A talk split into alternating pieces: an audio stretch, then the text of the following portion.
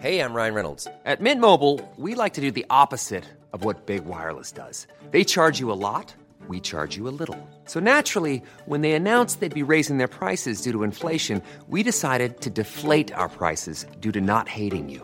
That's right. We're cutting the price of Mint Unlimited from $30 a month to just $15 a month. Give it a try at mintmobile.com slash switch. $45 upfront for three months plus taxes and fees. Promo rate for new customers for limited time. Unlimited more than 40 gigabytes per month. Slows. Full terms at mintmobile.com.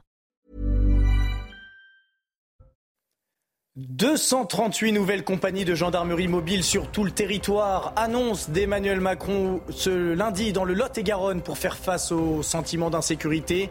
Un président de la République qui par ailleurs n'a pas hésité à flasher quelques automobilistes un peu trop pressés, vous le verrez. Lina, 15 ans, reste introuvable. La procureure de la République de Strasbourg, dorénavant en charge du dossier, indique qu'aucune charge n'est pour le moment retenue contre quiconque et qu'aucune piste n'est privilégiée. Mais un nouveau témoin affirme avoir vu l'adolescente dans une voiture au moment de sa disparition. Un témoignage qui relance l'enquête. Vous l'entendrez dans ce journal. Deux détenus âgés de 17 ans ont été arrêtés en Belgique et placés en garde à vue. Ils se sont évadés plus tôt dans la journée du centre de détention pour mineurs de Kiev-Rechin dans le nord. Les deux fuyards ont scié les barreaux de leur cellule avant d'utiliser leurs draps pour s'évader. Et Donald Trump se défend. L'ancien président des États-Unis nie avoir frauduleusement gonflé son patrimoine avec ses deux fils entre 2011 et 2021. Il attaque la procureure new-yorkaise qui lui réclame 250 millions de dollars. Nous serons sur place à New York avec notre correspondante.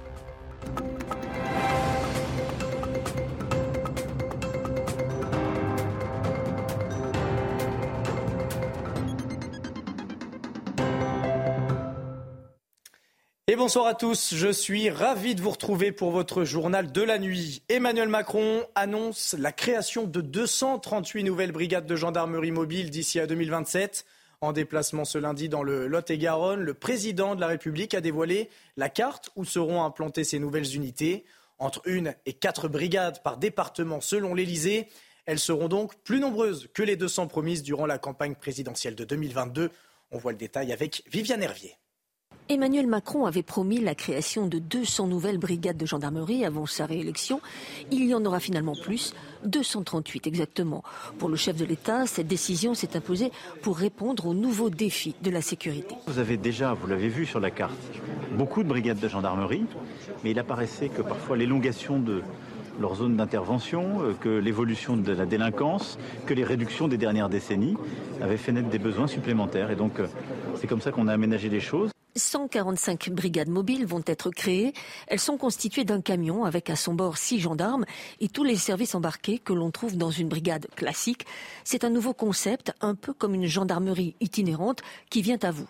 Quant aux brigades fixes, 93 vont voir le jour avec en moyenne une dizaine d'effectifs par centre. Tous les départements de France métropolitaine et d'outre-mer sont concernés, avec au minimum une implantation par département, mais jusqu'à trois ou quatre nouvelles brigades par département en fonction des besoins. À noter qu'une partie de ces brigades seront spécialisées dans les violences intrafamiliales. Au total, cela représente 2144 gendarmes supplémentaires, des créations de postes qui vont s'échelonner jusqu'en 2027.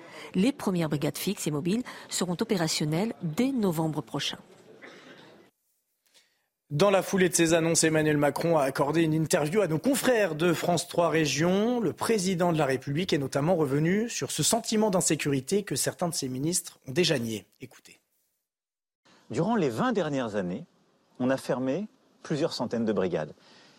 Qu'est-ce qui, s'est passé? Beaucoup de nos compatriotes qui vivent dans les petits villages et ailleurs disent on voit plus de, on voit plus nos gendarmes. Et on a ce sentiment d'insécurité. Oui, parfois pas qu'un sentiment il y a de l'insécurité parce qu'il n'y a pas assez de présence. Ça veut dire qu'aujourd'hui, on a un problème de sécurité en France, en milieu rural? Mais nous avons un problème de sécurité partout. Dès qu'il n'y a pas de présence, c'est pour ça qu'il fallait en remettre.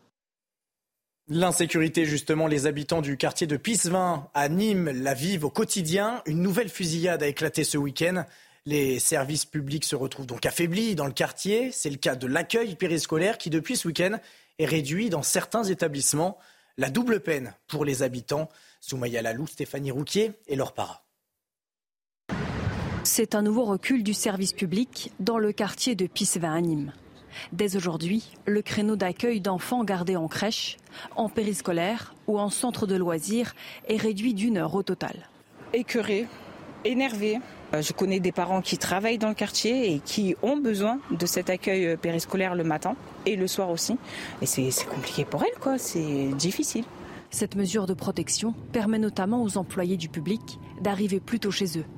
Car depuis le mois d'août, après les tirs meurtriers, les bus ne desservent plus le quartier. Pour certains habitants, ces décisions sont un aveu de faiblesse, ce que réfute Franck Proust, le président de Nîmes Métropole. Il n'y a ni abandon euh, ni soumission. Euh, il y a une problématique qui est difficile à, résoudre. Il faudra certainement beaucoup de temps pour remettre un, peu d'ordre. Ce qu'on peut faire aujourd'hui, c'est un dialogue constant. On ne résoudra pas tout par la, multiplication des forces de l'ordre. Un constat qu'Alain Lorjas, président du comité de quartier de Pissevin, ne partage pas. Nous, on est pour la présence euh, de la police de proximité. Parce que finalement, quand la police arrive sur un quartier, c'est des opérations coup de poing. Ils n'ont aucun contact. Il faut qu'ils aient un contact avec la population. Depuis le mois de juin, une quarantaine de policiers de la CRS 8 et une trentaine de policiers sont déployés pour le retour à l'ordre. Toujours aucune trace de Lina, 15 ans, disparue le 23 septembre dernier dans le Bas-Rhin. Le parquet de Strasbourg, désormais en charge de l'affaire, dit s'attendre à des investigations de longue haleine, en ajoutant qu'aucune piste n'était à ce stade écartée ou privilégiée. Mais un témoignage pourrait relancer l'enquête, celui d'un habitant du village qui dit avoir vu la jeune fille à bord d'une voiture au moment de sa disparition. Nos envoyés spéciaux Solène Boulan et Olivier Gangloff l'ont rencontré avec le récit de Yael Benamou. Je l'ai vu à partir de là jusqu'ici, et puis après, bien sûr, euh, c'était de dos. Robert serait l'un des témoins à avoir vu Lina. Il affirme qu'elle était dans une voiture bleue, côté passager. Je l'ai bien reconnue, elle m'a reconnu, elle m'a fait un coucou en passant. Elle paraissait pas effrayée, détendue. L'homme de 72 ans ne se doute de rien, si bien qu'il livre son témoignage aux gendarmes quatre jours après la disparition de l'adolescente. Je ne savais pas qu'elle avait été enlevée. J'ai entendu dire qu'une fille euh, avait été enlevée, c'était le dimanche, mes filles, euh, voilà, allez savoir. Et puis j'ai appris que c'était elle, j'ai dit merde, elle m'a fait coucou ici, ici devant. Euh, je ne veux pas dire coupable, mais c'est coupable de ne pas avoir su plus tôt. Au volant de cette voiture, un homme qui, toujours selon le témoin, roule à une allure modérée.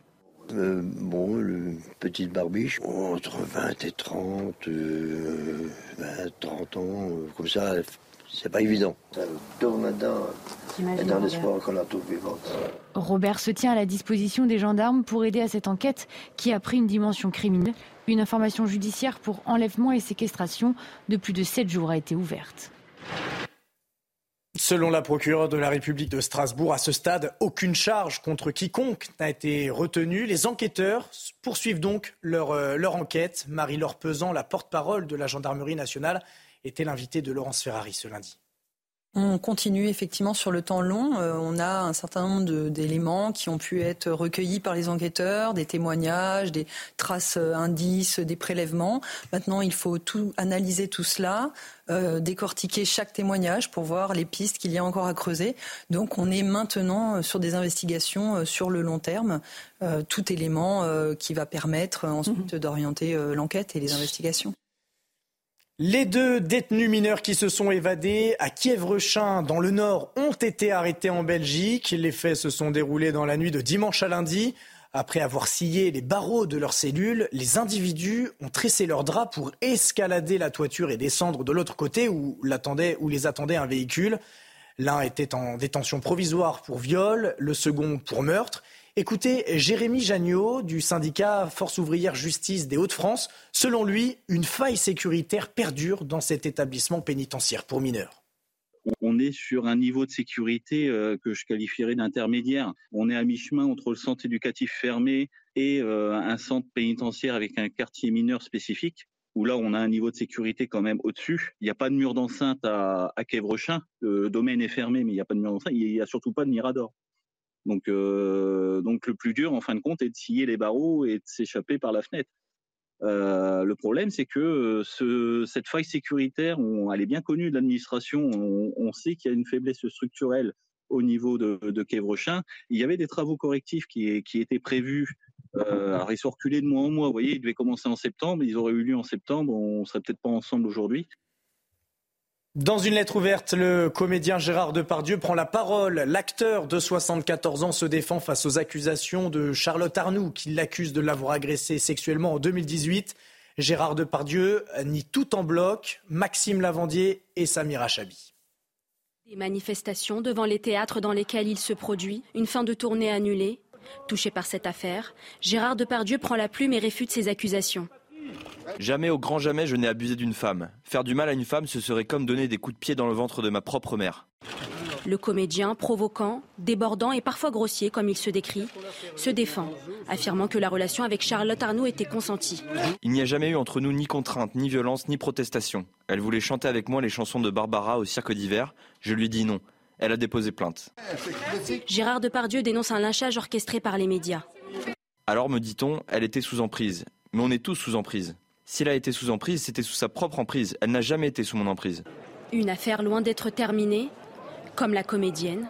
13 femmes ont également témoigné contre lui pour des faits similaires. De son côté, l'avocate de la plaignante Charlotte Arnoux se dit choquée et scandalisée parce que M. Depardieu dit exposer sa vérité, mais c'est certainement pas la vérité de Charlotte Arnoux et ce ne sera certainement pas celle qui sera retenue par la justice. L'avocate poursuit M.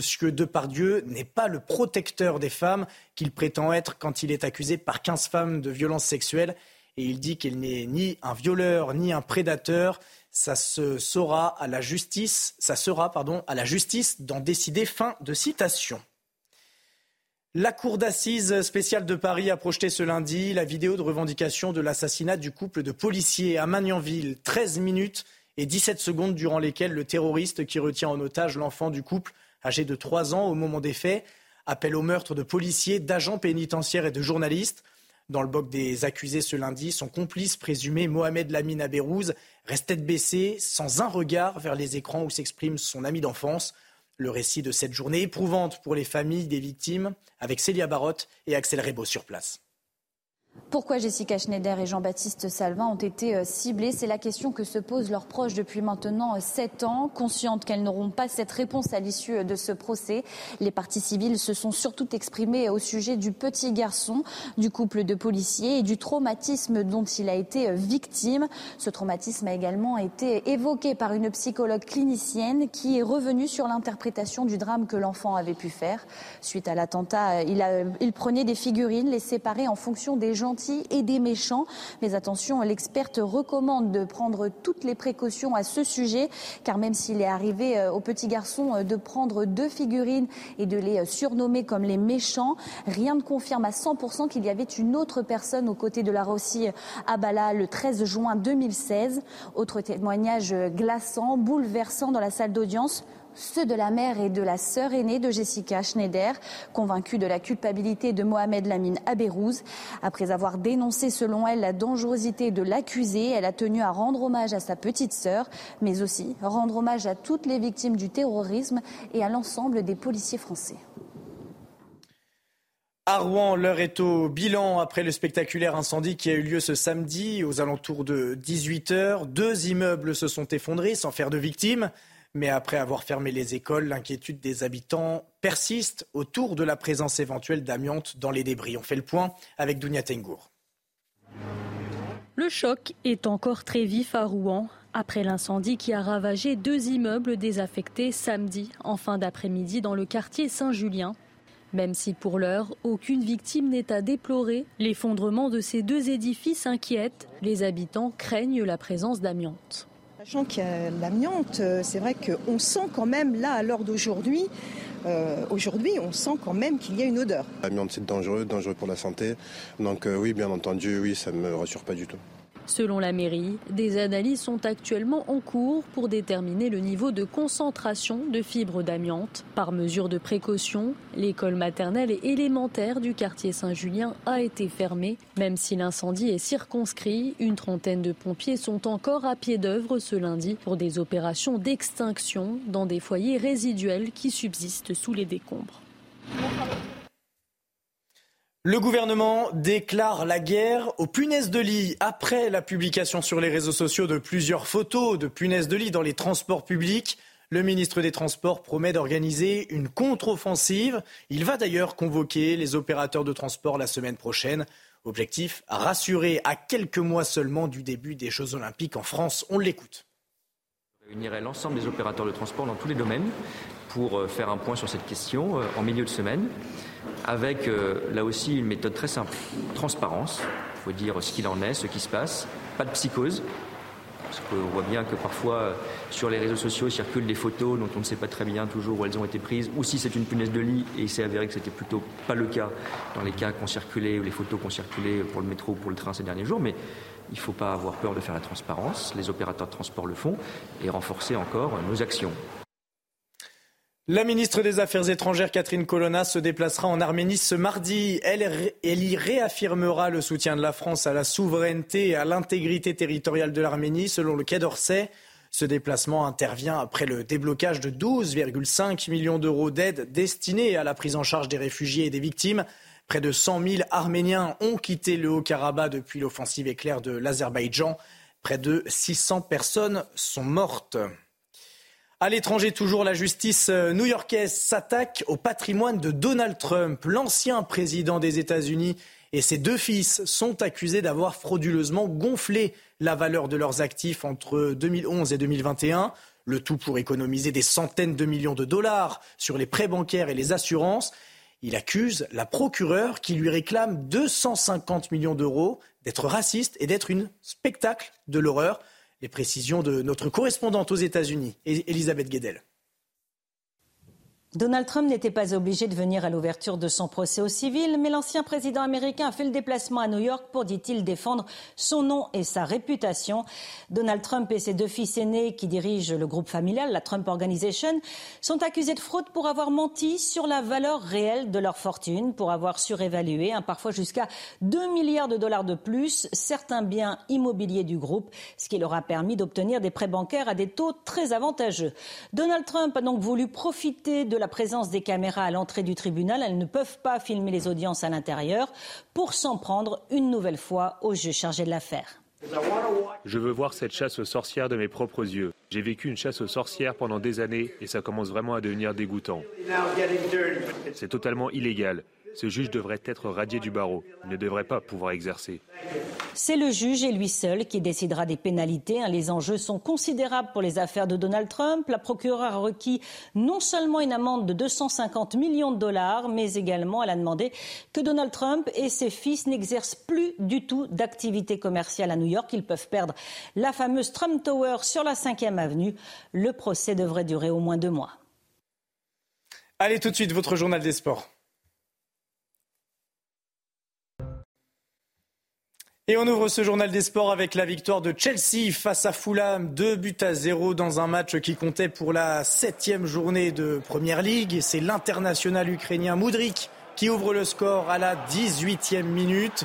Dans la foulée, Armando Broya limite sur une erreur de la défense adverse. 2 à 0 donc pour Chelsea à la mi-temps. Et premier but de la saison pour l'attaquant albanais.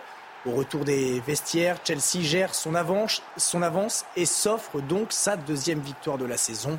Les hommes de Mauricio Pochettino remontent à la 11e place du classement.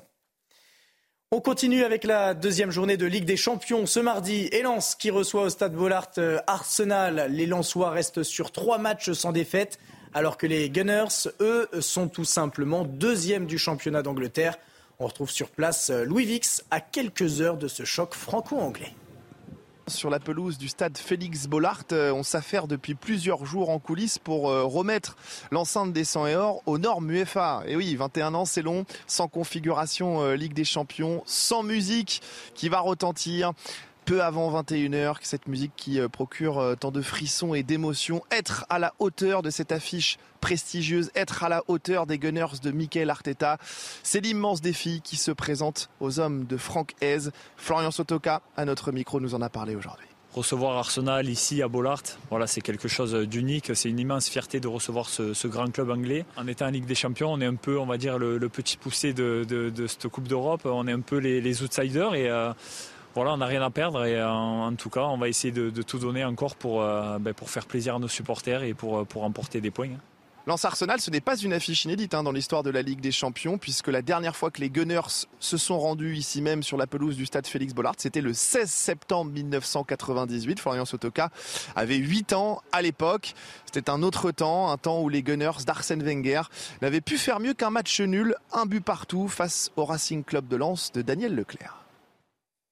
Et on termine ce journal des sports avec du rugby. Les, jours passent et on ne sait toujours pas si Antoine Dupont sera présent contre l'Italie. Face à cette incertitude, il faut faire confiance aux remplaçants et notamment à Maxime Lucu qui a un rôle de doublure avec le 15 de France depuis plusieurs années. Un joueur qui pourrait faire la paire avec son coéquipier à Bordeaux, Mathieu Jalibert. On écoute justement le, numéro 10 des Bleus sur cette association. Effectivement, si... Euh, je suis amené à jouer avec, euh, avec Max, c'est forcément un, peu plus facile puisqu'on a beaucoup de, repères, on joue toute l'année ensemble et on se connaît euh, vraiment bien. Et euh, si je peux donner une, qualité, je pense que c'est son, leadership, sa façon de, de, gérer ce lien entre les avants et, les trois quarts, sa, qualité de, de, jouer au pied. Voilà, c'est vraiment un joueur, un joueur complet qui est vraiment capable de, de bien faire jouer l'équipe et de nous soulager avec son jeu au pied. Donc voilà, je ne sais pas si ça vaut combien, mais pour moi ses, principales qualités, en plus d'être un, excellent défenseur.